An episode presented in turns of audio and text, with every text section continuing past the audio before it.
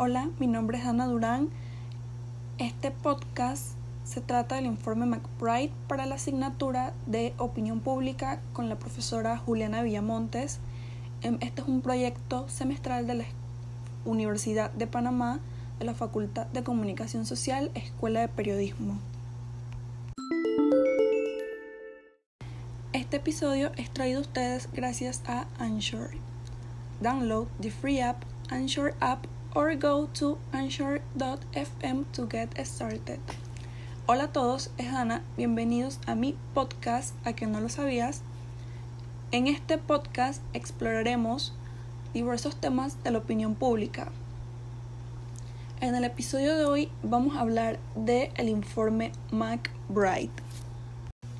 Este es un informe provisional creado por la Comisión Internacional de Estudio de los Problemas de Comunicación en 1978 para describir las actividades de la Comisión, pero este informe fue declarado como prematuro, aunque se esperaba que suscitase múltiples debates, críticas y comentarios constructivos. Todo esto comenzó cuando Sean McBride, el creador, intérprete de este informe, pronunció un discurso en la UNESCO sobre el papel de la prensa y la importancia de esta en la sociedad. El discurso que él dio se centró en la fragilidad y la vulnerabilidad de la prensa a consecuencia de las grandes presiones económicas, financieras y políticas que sufrían los medios de comunicación en ese entonces por los intereses de las multinacionales de los grandes grupos de comunicación. De ahí se realizó una investigación que llevó a cabo la, la comisión perdón, McBride en la que se demostró que existía a nivel mundial una carencia en la democratización de la información y se relacionó este hecho con el artículo 19 de la Declaración Universal de los Derechos Humanos, así como el derecho de los ciudadanos a acceder libremente a las fuentes de información. El informe McBride. ¿Qué es el informe McBride? También conocido como Voces Múltiples, Un Solo Mundo. Este es un documento de la UNESCO publicado en 1980 y redactado por una comisión presidida por el irlandés Sean McBride, ganador del Premio Nobel de la Paz. El objetivo de él era analizar los problemas de la comunicación en el mundo y las sociedades modernas, particularmente con la relación a la comunicación de masas y a la prensa internacional para entonces poder sugerir un nuevo orden comunicacional para resolver estos problemas y promover la paz y el desarrollo humano. Ahora bien, el informe McBride es un documento de carácter político e intelectual impulsado por la Organización de las Naciones Unidas para la Educación, la Ciencia y la Cultura. El objetivo de este era el desarrollo de un nuevo equilibrio mundial en el ámbito de la información y de la comunicación interesante, ¿no? Pues les comento que este informe se presentó en la Conferencia General de la UNESCO en el año 1980, donde hablaba explícitamente de las relaciones que se establecen entre los campos de la comunicación, las relaciones de poder y la democracia. El título original de este informe es Un solo mundo, voces múltiples, al cual con el término del tiempo pasó a conocerse como el informe McBride.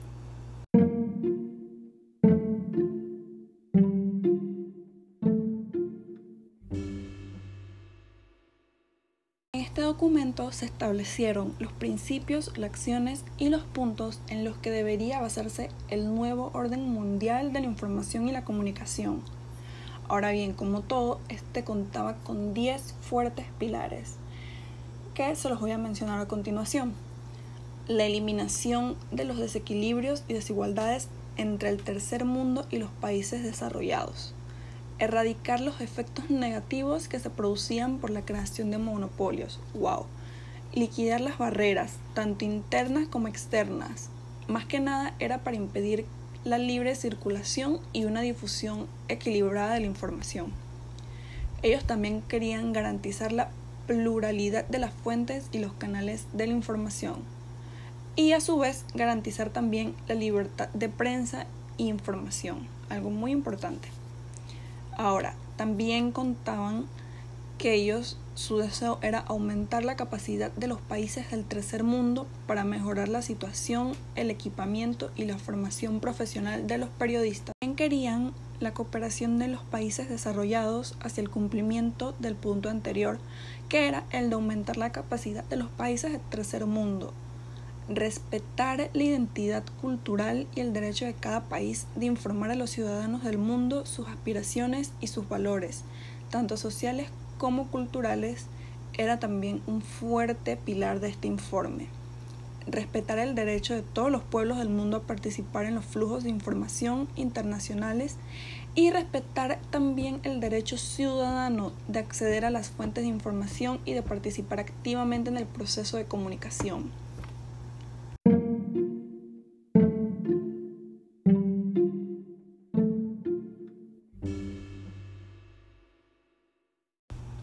Objetivo de este informe era promover la idea de que la comunicación era un derecho fundamental de los ciudadanos y grupos sociales, así como lo oyen, a minorar los desequilibrios y las desigualdades, así como las distorsiones que eran producidas en el momento de la difusión de la información. Ellos querían promover una comunicación democrática global en la que se respetaran las identidades culturales y los derechos individuales de los ciudadanos como desarrollando políticas de comunicación en donde cada uno de los estados relacionados con el proceso de desarrollo pudieran estar involucrados, sin contar que a su vez ellos investigaban cuáles debían ser las bases sobre las que se sostendría el nuevo orden mundial de la información y la comunicación como parte de un nuevo orden económico internacional. Y no crean que todo es color rosa, porque aunque no lo crean, este informe contaba con algunas fallas. Este tenía problemas de comunicación y era que el lema que estuvo presente durante todo el informe McBride, que era la solidaridad internacional, pues los países desarrollados se sintieron ofendidos con dicha propuesta porque esta promulgaba el derecho de todos poder acceder a las nuevas tecnologías y el derecho de que todos pudieran emitir cualquier tipo de información, hecho que pues mermaba los intereses económicos de los países que estaban un poco más desarrollados. Fue entonces que en 1989, en una celebración de la Conferencia General de la UNESCO, es cuando borraron todos los principios de este informe McBride y se volvió a los inicios de la UNESCO Em, es decir, que se vuelva a debatir aspectos relacionados con los flujos de información y el papel de los medios de comunicación en los países de desarrollo, pero desde el punto de vista inicial de la UNESCO, algo que se hizo, como mencioné, para que los países desarrollados no se sintieran ofendidos y siguieran con su participación en esta comisión. Ahora, con toda la información que hemos escuchado, yo creo que muchos se están preguntando ahorita mismo si el informe tiene vigencia en la actualidad y no se sorprendan. La idea de darle voz a los que no tienen voz, de un solo mundo con voces múltiples, se levantará ese organismo internacional que quiero decir con esto que no está muerto. Los medios masivos de comunicación pasaron a ser por mucho la principal arma ideológico-cultural del sistema, desplazando a las religiones, a la escuela, incluso a la familia. O sea, cada vez más somos lo que los medios quieren que seamos. El informe no se equivocaba, es hora de levantar la voz. Solo una nueva visión, una nueva utopía podría salvar a la humanidad de la terrible crisis en la cual está inmersa. En efecto, el mundo padece una verdadera epidemia de crisis, la del subdesarrollo, la del medio ambiente, energía y entre muchos otros la crisis moral y cultural. Lo más frustrante, especialmente para los países del tercer mundo, es quizás que los propios modelos de desarrollo eh, también están atravesando por una crisis profunda. Ni siquiera las estrategias que hay basadas en el crecimiento económico, ni siquiera las que están inspiradas en el desarrollo integral logran detener el deterioro de la brecha que separa cada vez más a los países ricos y pobres y que acentúan en los últimos el hambre, la dependencia y la inestabilidad política y social. Es por eso que hoy en día prevalece un vasto consenso sobre la necesidad de una nueva visión y un nuevo orden mundial. Es ahí donde nos preguntamos, ¿debería seguir vigente el informe McBride? Pues yo digo que sí.